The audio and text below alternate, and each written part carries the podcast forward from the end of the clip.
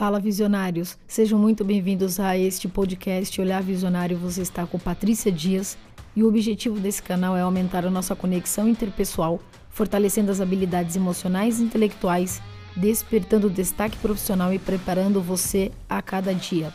Por isso te convido a não pular esse vídeo, assista até o final. As técnicas e métodos dados aqui despertarão ideias sacadas que farão você voar alto. Fala visionários, feliz aqui hoje mais um dia trazendo aqui uma pauta importantíssima que é como estamos lidando com os nossos problemas, as nossas dificuldades, como estamos lidando com tudo isso. Quando a gente fala o que é lidar com a situação, é como eu resolvo, como eu estou resolvendo, o que eu estou fazendo, ou como estou fazendo e se estou fazendo. É, eu não sei se vocês já foram numa caverna, numa montanha, quando a gente faz aquela. Quando você dá um grito, né? E sai o eco assim. Aí é a mesma coisa que quando a gente tem um problema que a gente fica desesperado, que você grita, né? O que eu faço agora? Aí vem o eco, o que eu faço agora? O que eu faço agora? Ou seja, não tem resposta. A gente não tem resposta. Às vezes a gente grita, só que o nosso grito ele é no silêncio. O nosso grito ele é expressivo internamente. É aquela sensação quando você tem que tudo aconteceu de uma vez é, você às vezes fala assim: nossa, é, eu fiquei doente e foi de repente. Já ouviu falar isso? Você já falou isso alguma vez?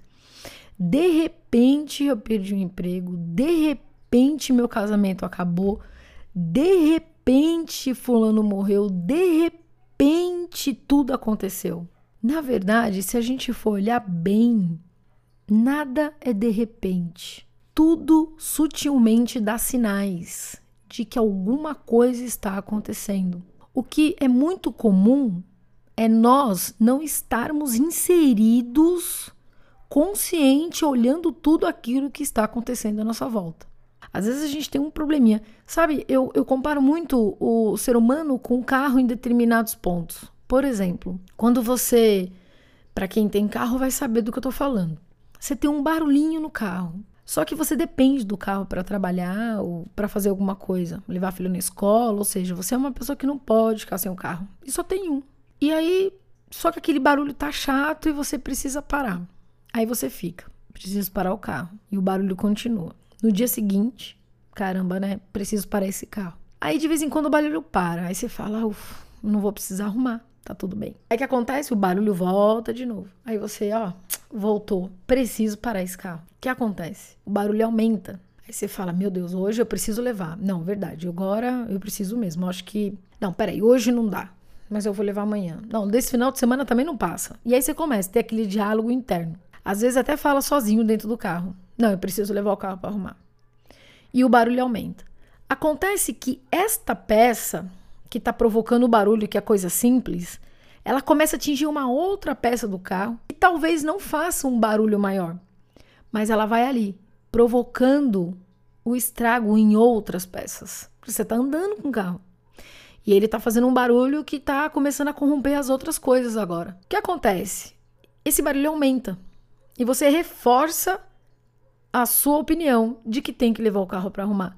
Mas você continua falando que vai levar e não leva o carro para arrumar. O que acontece num dia desses qualquer, você pegou o carro e o carro parou, simplesmente te deixou na mão. Aí você olha para o carro, liga para o seguro para quem tem, para quem não tem um guincho e diz: "É, eu deveria ter parado esse carro antes. Por que eu não parei esse carro antes? Mas eu deveria ter feito isso. E aí isso, e aí isso. E aí você começa a entrar num colapso de culpa porque agora você está diante de um problema que você vai precisar, mesmo que você não queira resolver. Sem contar que, para ajudar, mecânico olha para você e fala assim: então, se você tivesse trazido ele antes aqui, com certeza a gente teria trocado só uma, um parafuso da boca da parafuseta. Ia custar aí 50 reais. Mas como você demorou, agora a gente vai ter que trocar a peça inteira do motor. Ou seja, vai ficar aí 5 mil reais. Aí você olha assim, você fala, o quê? Cara, da noite pro dia, de repente eu vou ter que arrumar 5 mil reais. Nesse momento, você já entrou na sombra da raiva, da indignação.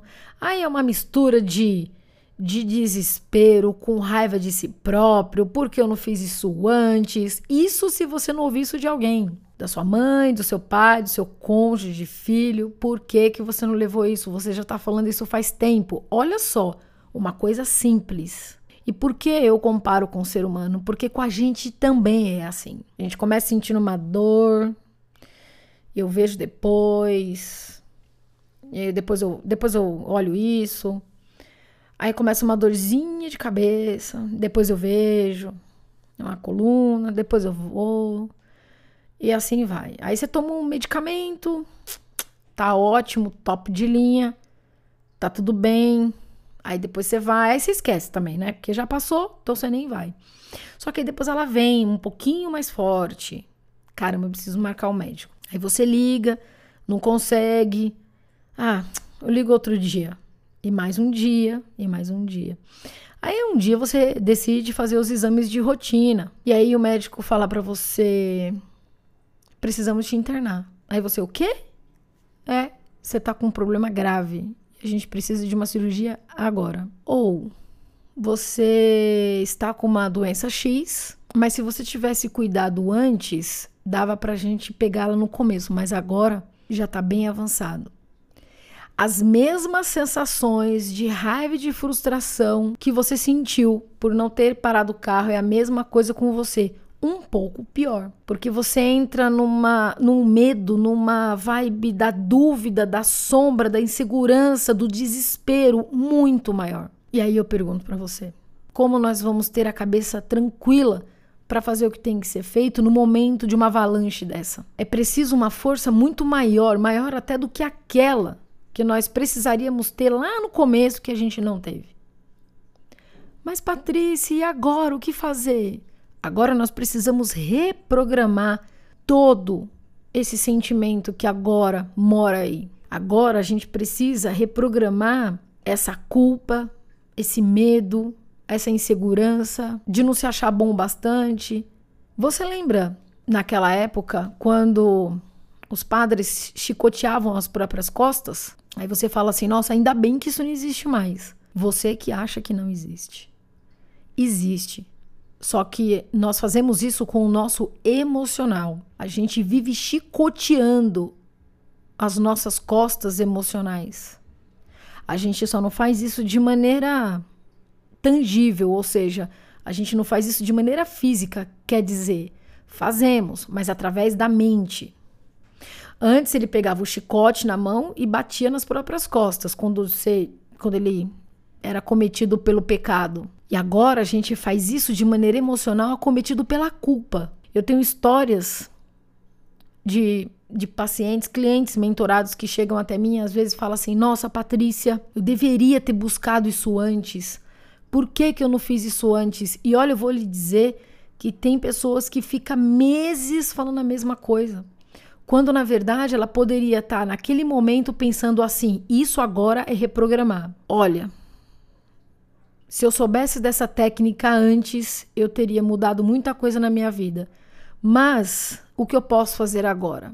E aí, se voltar para o momento presente, o que eu tenho que fazer agora? Nós temos uma vida longa pela frente. E se a gente for olhar bem, até mesmo como espíritos que somos, de uma vida eterna, eu estou falando que a gente tem um futuro muito maior do que o nosso passado. Nós podemos a partir de agora fazer algo diferente. Mas como eu faço isso, Patrícia?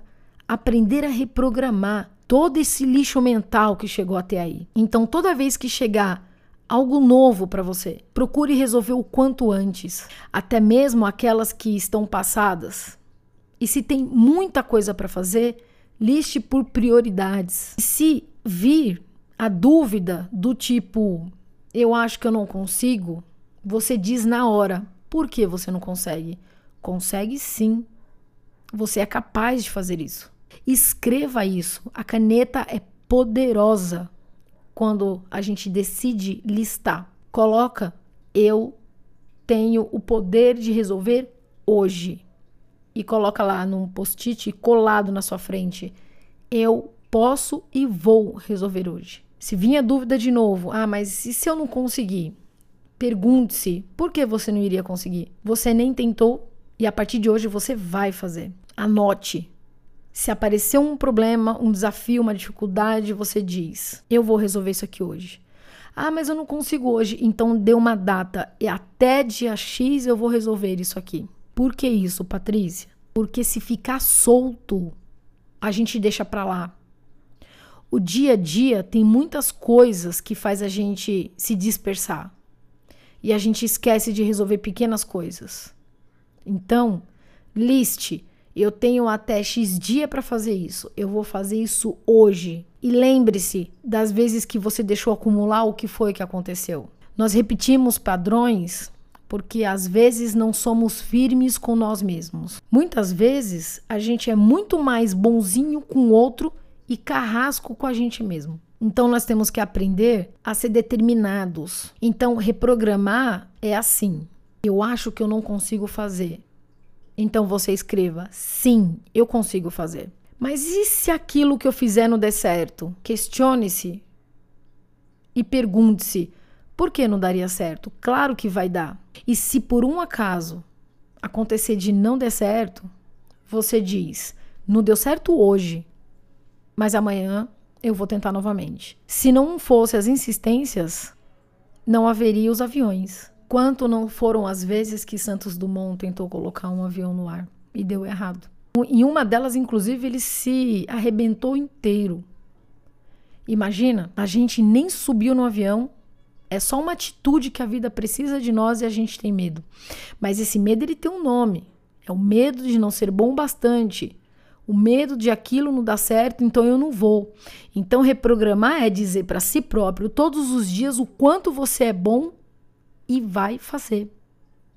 É você enxergar os seus pontos fortes, dar valor a eles e fazer. Já ouviu falar naquilo, naquele ditado que time que se ganha não se mexe? É exatamente isso. Então aprenda a reprogramar frases afirmativas a cada uma negativa. Eu posso, eu vou, eu consigo determine. E se esse vídeo fez sentido para você, curta, compartilhe, deixe seu comentário aqui. Que sentido fez para você? Se inscreva se não for inscrito, ative as notificações e eu te espero amanhã.